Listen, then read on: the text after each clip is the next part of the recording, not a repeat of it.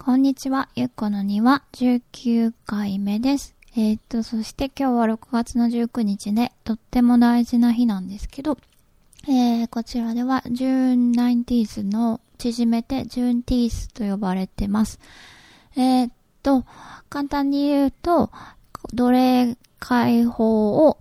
祝う日、記念日ということなんですけど、1865年に、えー、その2年半前ぐらいに法律ではもう奴隷はしませんっていうことになったんですけど、奴隷制やめますっていうことになったんだけど、それがなかなかこう行き渡らなくて、で、1865年の6月19日に、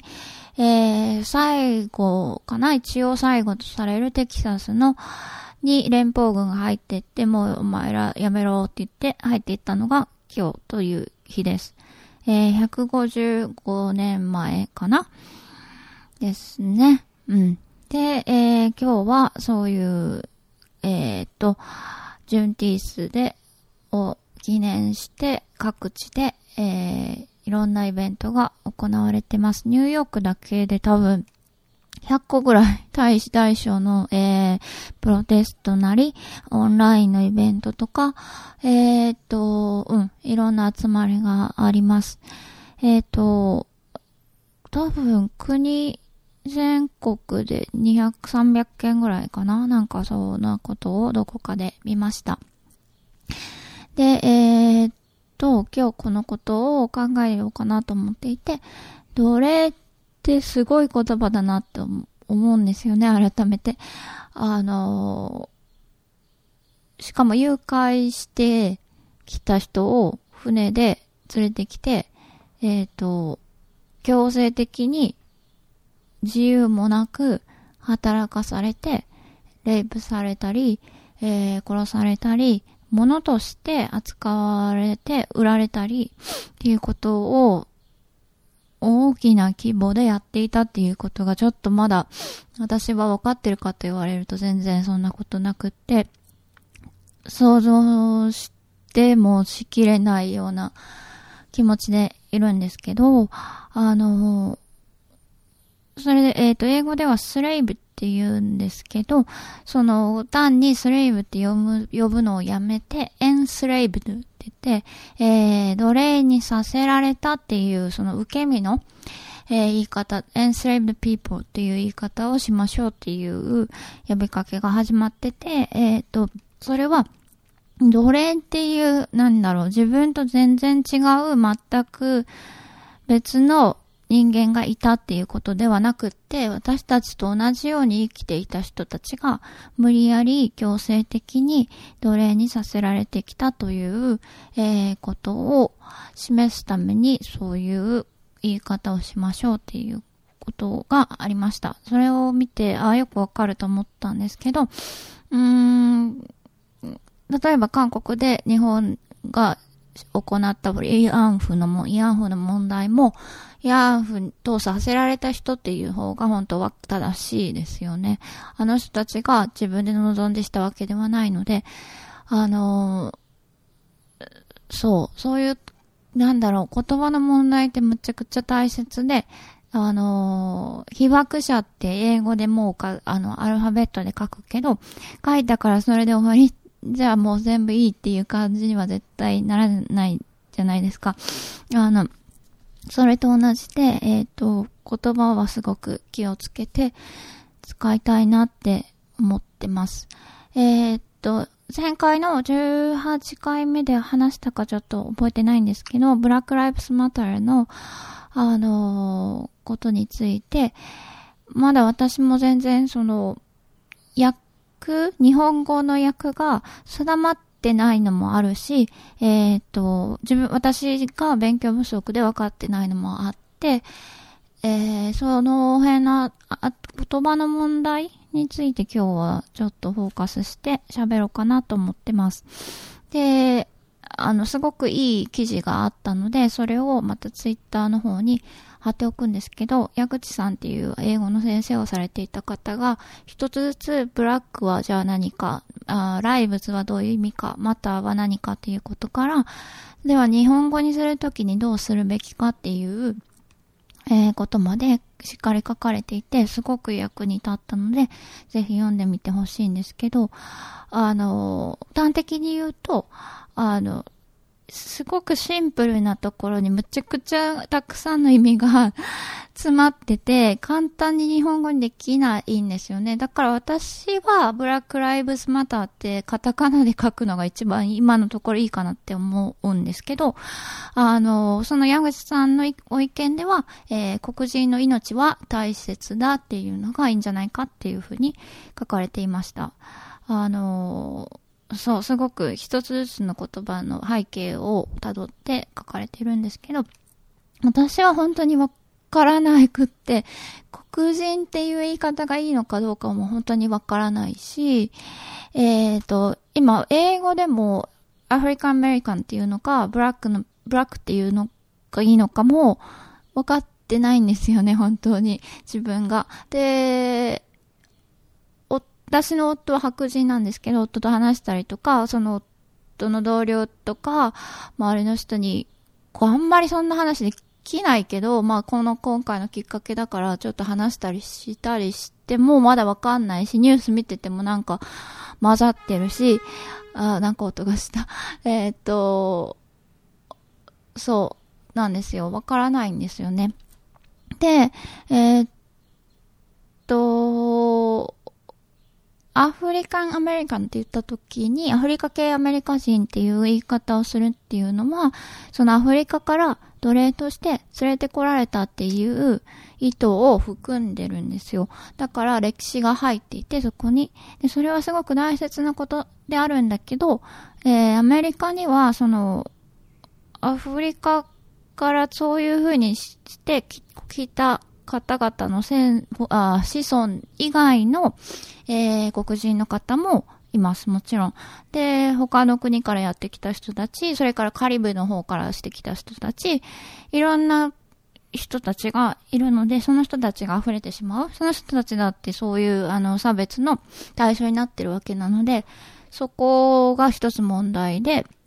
で、私が一つ見つけたインスタグラムのポストは、あの、ご自身がアフリカ系アメリカ人で、彼女はブラックって呼んでほしい。なぜなら、えー、ブラックには文化も意味も入っているのと、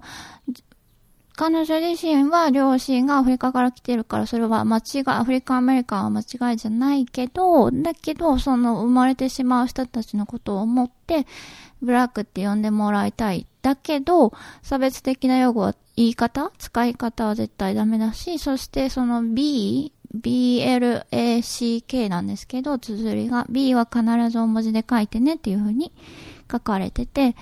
うん、なるほどなって思って、もう一つ YouTube で見たの人もブラックって呼んでくれって言ってて、うんうんって思ったんだけど、まだわかんない。まだちょっと私は保留、保留っていうか自分が揺れてます。で、えー、っと、もっと言うと日本語の黒人っていう言い方にはすごく違和感があるので、使うときは鍵括弧を使いたいぐらいの気持ちでいるんですけど、その、英語で新しい言葉だったり、いろんな意味が揺れるときに、日本語にするときに、もうね、カタカナとか英語でそのまま書けばいいじゃんって思うんだけど、あのー、訳を作るのって、その方、あの、矢口さんの文章にもあるんですけど、そんなに簡単純な話じゃなくって、で、言葉って時にはすごく暴力的になるので、えー、辞書に載ってたからそのままそれを使えばいいのかって言われるとそうでもないし、そしてその本国、元の言葉の文化圏でも変わ、意味が変わったりすることなので、すごく慎重になるべきじゃないかなと思っています。うん。で、えー、っと、いくつか単語が、あの、あるんですけど、今、えー、っと、こちらの感覚だと、最初の方の、あの、お店を壊したりみたいなことはもうほぼなくって、すごく平和的な、えっ、ー、と、デモがいろんな各地で行われていて、私も2つ近所のところに、えー、参加して、そのうちの1つは、えっ、ー、と、瞑想会で、そう、亡くなった方の名前を最初に話されて、で、みんなでアートガイドの人がいて、で、あの、瞑想をするっていう会ですごく良かったんですけど、うーん、子供のデモがあったり、えっ、ー、と、バイク？バイクでみんなが乗ってデモ回るみたいなのとか、スケーターのデモとか、ランニングのデモとか、いろいろな、こう、うん、大小いろいろあります。で、えー、っと、なんだろうな、最初の時のわーっていう感じは抜けて、でもなんかずっと続けていくんだよっていう強い意志を感じるので、で、昨日だったかな？えー、っと、カリフォルニアの、あ議員の人が、えー、っと、彼女もあ、ハーフブラックなんですけど、あの、これは11月の大統領選挙まで続けるし、その後も続くって言ってて、まあそれぐらいもう長い規模で続けるもんなのかなって思いました。で、そんな感じで、えー、と、このブラック・ライブスマターの目指しているところは、すごくすごく多岐にわたっていて、なかなか一言ではとても言えないんですけど、えー、まあ、一つのきっかけはジョージ・フロイドさんの死に、あの、関しての、えー、デモなんで、えっ、ー、と、それまでも、その後もたくさんあった警察の暴力に反対するということなんですけど、で、その警察をこれからどうしていくかっていう議論が、えー、かなりすごく大幅な、えー、議論が行われています。で、えっ、ー、と、その中で一つアボリッシュっていう、えっ、と、単語があって、で、アボリッシュメントっていうのは、えっ、と、アメリカの中でとても重要な言葉で、えっ、ー、と、奴隷制度の廃絶、廃止運動の時も同じこと、アボリッシュっていう単語が使われました。で、今そのアボリッシュを、警察を、えー、だから廃止するとか、廃絶するために、えー、廃絶しなければいけないっていうことを唱えてる人がたくさんいます。で、えっ、ー、と、もう一つ、は、リフォーム？なんか、家のリフォームとかと一緒なんだけど、リフォーム、あの、だから改革とか良くしていくっていう形のことを言ってる人もいて、でもそれじゃダメだっていう議論がすごく今主流になってきてて、なぜならもう元からすごくすごく複雑に、あの腐敗というかもう、完全にもう仕組みが、最初の時からおかしいので、それをいくら小手先で表面を変えたところで、えー、無理なんじゃないかっていうのが、そのアボリッシュの、え、ー、と、意見の人の、排絶主義の人の意見です。で、私もそれにちょっと賛成なんですけど、えっ、ー、と、警察が全くない世界っていうふうにいきなり思うとなんかすごく夢みたいな世界なんだけど、えっ、ー、と、アメリカの警察の歴史をたどっていくと、もう完全にその、えっ、と、奴隷の人たち、奴隷として連れてこられた人たちを見張るための、なんて言うんだろう、警備員みたいなところからが始まりなんですよね。だからもう、もう最初から差別なんですよ。最初からもうこういう人たち悪いことをするだろうっていう体で、あの、生まれた組織なので、うん、その後何を変えようが、どうしようもないですよね。で、もう一つ大きいのは、その、銃社会なので、やっぱり何か問題が起きた、暴力なり、何か問題が起きた時に、その暴力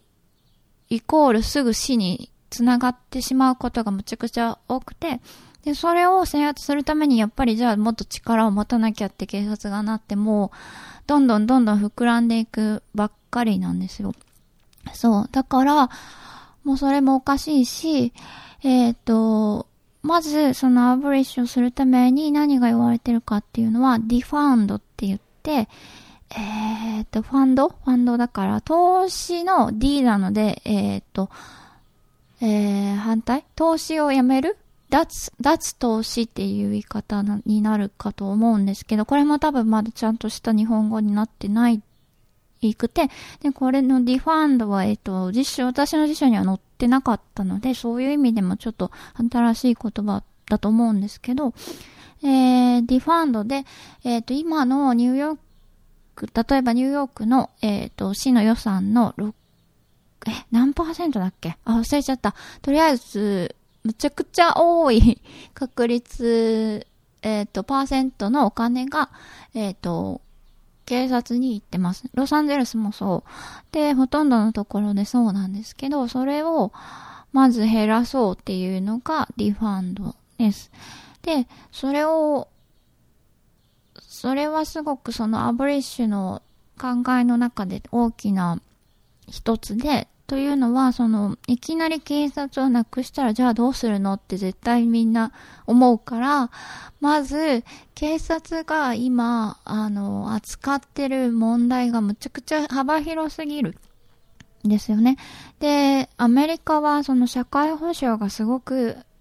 充実してない、してないです。で、それもまたいろんな問題が 背後にあるんですけど、あの、地域の差がすごくあります。それも差別によってもたらされたんだけど、で、その治安が悪いところに警察が行って発砲事件が起こったりするっていうケースがむちゃくちゃ多くて、で、それを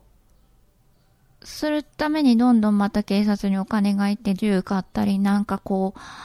何、あの、戦、戦闘機みたいなの買ったり、いろいろヘリコプター買ったりしてて、で、それを一旦やめて、そこのお金を、えっ、ー、と、例えば、あのー、なんだろう、コミュニティの、へ、あの、メンタルヘルスの、こう、いろんなえっ、ー、と、エキスパートの人にお金を回したりとか、それからもっといろんな意味で治安を良くするために、まず、住宅補助の方にお金を回すとか、お仕事がない人に仕事を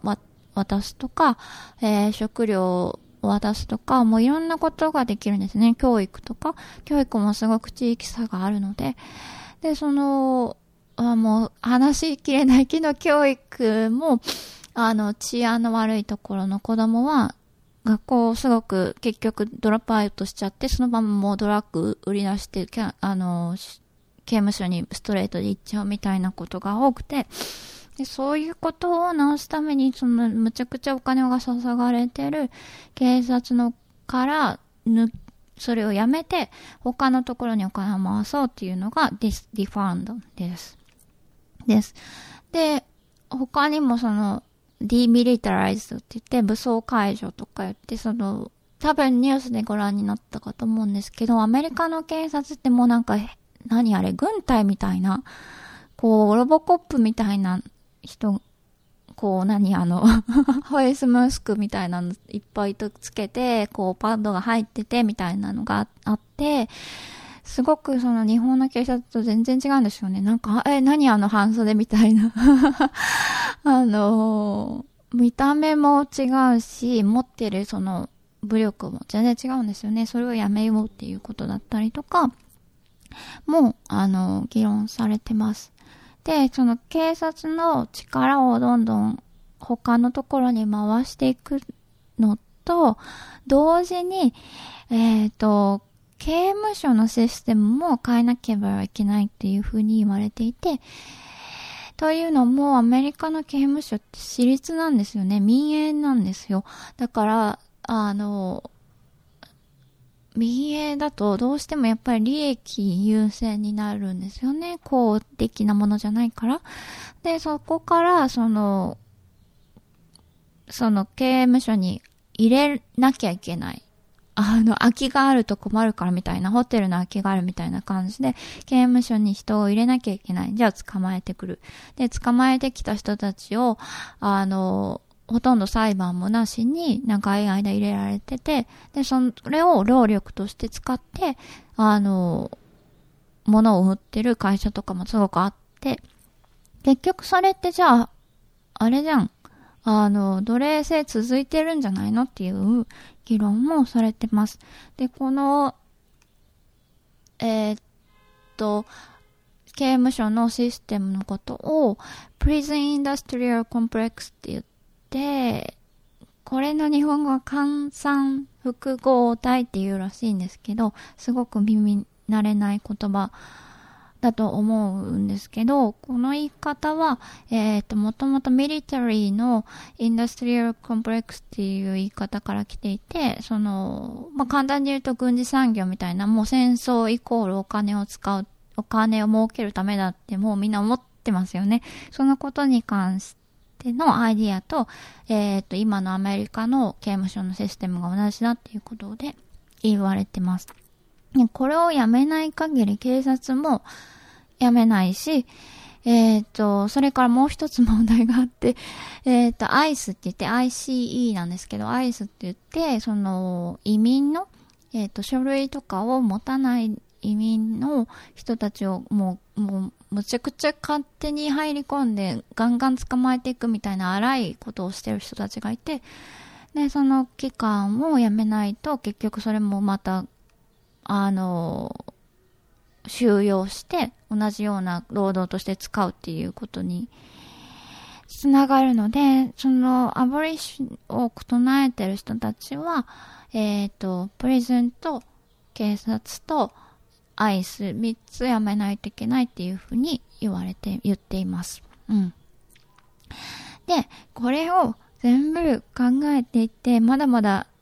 抜けまくってるんですけど、考えていくと何かって思いついたのは、あの、もともと、え、奴隷制度を作った人たちが考えたのは、この人たちをただでいくらでも何世代にもわたって使ったら人件費いらないじゃないかっ。で、僕たちがすごく儲かって、そのお金をずっと自分たちがキープするために、このシステムを作って、で、そのシステムを正当化するために人種差別を作って、この人たちは、あの、肌が濃い色で悪い人たちだからこういう風に扱われて当然なんだっていうことを世界中に広めて多分それが私が今考える人種差別の最初なんですけど、で、そのことがなくなった後も結局その換算複合体を使って同じことをしてます。で、結局これも利益なんですよね。お金を、経済を、アメリカっていう国の経済をこう、うまく活かせるために、仕組みを作って、ある特定の人たちを搾取し続けている。うん。っていうことなんですよ。で、アメリカって世界一お金持ちの国って言われるんですけど、すごく裏にこんなに黒い こんなにたくさんの、えっ、ー、と、何重にもどこまででも広がってる差別があって、それがアメリカの今の富を支えてるんだっていうこと。これに今やっとみんな気づき始めて、で、ブラック・ライブスマターの問題の最初のところは警察の暴力で差別だったけれども、それからどんどんどんどんいろんなことに広がっていって、もちろんその私たち個人の差別を見直すこともすごくすごく大切なんですけど、私たちやっぱり入っちゃってるから、その、最初の人たちが世界的にキャンペーンをした時に。で、でもそれだけじゃないんですよ。本当にそのシステム、システムティックって言って、えー、えー、っとなんだっけ。制度的な差別っていう言われ方をしますけど、本当にそういうふうに、あの、仕組まれ方がすごくて、で、どこ、どこをアタックしようかって悩むぐらいあの、キリがないんですけど、だけど、逆に言うと、いろんなところからのアプローチができる、うん、方法だなって思います。その、やっぱり、わからない。その60年代のそのマーティン・ルーサー・キング牧師の、えー、時の運動はどこまでこれを指摘していたのかは、わからないし、その時はその時で人種隔離政策っていうもっと目に見えて大変な問題があったので、多分そっちに集中してたんですけど、今はまたこういういろんな視点でこれを捉えられるようになってきてるので、すごく進んでるんですよね。やっぱり同じようなところをくるくるしてるように見えて、あの、まだ、この運動が始まってからでも、えー、警察に殺害された方が出てきてしまったり、えー、行方不明になってる人が何人もいます。えっ、ー、と、そう、すごく悲しいんですけど。で、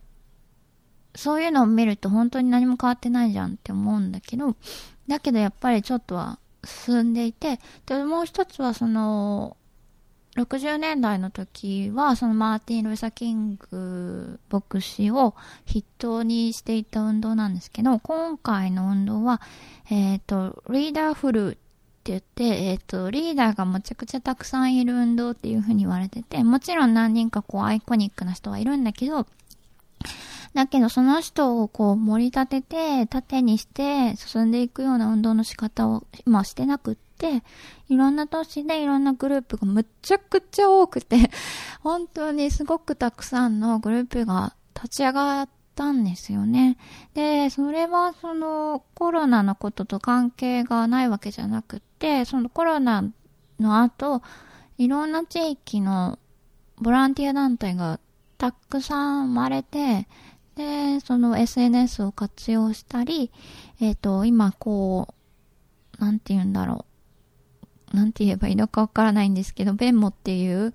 こう、電子マネー、ペイパルみたいなのがあって、それでさっさとお金回したりとか、みんながこう、簡単にお金をとか、こう、必要なものを回せるようになったり、署名活動があったり、えっ、ー、と、うん、新しい運動の仕方、えっと、総合でミューチュアルエイドって言うんですけど、えっと、相互事情助け合う方法がコロナの時にできて、それをそのまま発展系で今使ってるんじゃないかなっていう気がしてます。で、うん。だから、その、いろんなところで小さな、こう、リーダーがたくさんいるっていうかもうみんなそれぞれがそれぞれのやり方をしてて、それだと簡単に潰れないんじゃないかっていう希望があって、60年代みたいにキング牧師が暗殺されて終わるっていうことにはならないんじゃないかという、私は希望を抱いてます。で、えっ、ー、と、うん、そうそうそう。この問題について18回目の時に自分の立場を考えて話した方がいいんじゃないかっていう話を知ってて、それは今もそう思っていて、やっぱり私はアメリカ人じゃないし、白人でも黒人でもないので、なんかすごくよその人なんですよね。あのー、うん、そうそう。だからすごく気をつけたい逆に。気楽に物を言えちゃうから、自分の感情を揺らされることなく結構入っていけちゃうんですよね。それがいいこともあるけど、それが誰かを傷つけることもきっとあると思うので、すごく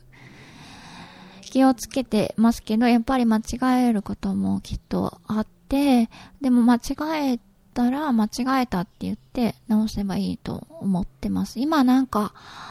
うん、このそういう言い方をしてる人たちがアメリカにもたくさんいて、その、なんだろう、間違えることを恐れるよりは、どんどん発信していかなきゃっていう言い方を今回の運動の中でたくさんしていて、そんな、ちゃんと勉強してからじゃあもう一回言うわっていうのをもう待ってられないからっていうのが、うん、今の、えっ、ー、と、みんなのやり方です。地球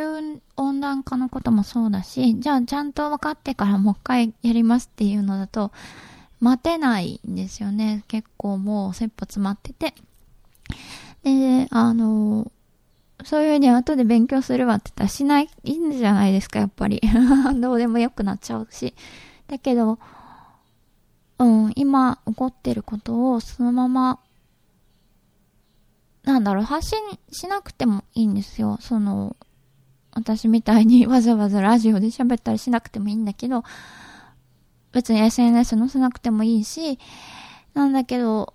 友達とか家族とかとこれってどういう意味なのかなとか、あのー、自分が安心できる場所で、まず喋ってみることが大事なんじゃないかなって思います。で、えっ、ー、と、もう一つは、その、誰か一人を信じて、その人の情報だけを取り入れるっていう方法はもう多分立ち行かなくなってて、あの、だからこれ聞いても、あの、信じないでくださいね。あの、自分でまた調べてみてください。で、いろんな、本当にもういろいろなところでソースが今出て、で、日本語ではそんなに多くないかもしれないけど、あの、うん、そう、インスタグラムとかも本当に毎日毎日すごいいろんなものがたくさん出てて、で、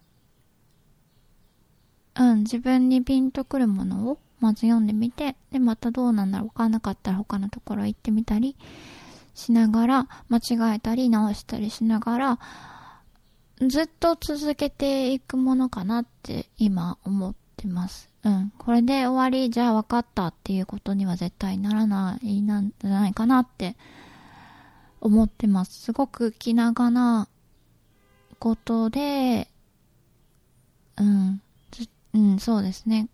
この差別を作ったんですから、人間が。作ったのはそんなに簡単には作られなかったはずなんですよね。時間かかってるし。で、その、それを使ってきた時間もめちゃくちゃ長いし、だからそれを終わらせるのもきっと同じぐらいかもしくはもっと長い時間がかかるはずなので、気長に自分のそれぞれの私たち一人の、一人の意識を変えることがすごく大事で、えっ、ー、と、そう。だから警察なんていらなくない？って、誰かが思い出して、あ、そうだねって思って、なんであんなにえばってるんだろうとか、あの人たち、なんでそんな権利があってこんなことやってるんだろうとか、あの、うん、そう、一人一人の気持ちが変わっていくと、本当に社会って変わるので、うん。はい。で、これ結局、一番最後は、私は、あの、アンティ、あ、あ、あん、あの 言えない えっとね、なんだっけ、資本主義、資本主義の、に反対するも運動になっていくんじゃないかなっていうふうに思ってます。なぜなら、その、えっ、と、奴隷制度から今のその警察のシステムとか、いろんなシステムが利益を追求するっていうことを人間の命より前に持ってきてるんですよね。でそれをや、一つずつやめていくと、どうしてもやっぱりそっちに行くんじゃないかなと思います。キャピタリズムか、キャピタリズムに反対する方向にしか行かないんじゃない？他の方向で私たちが、こ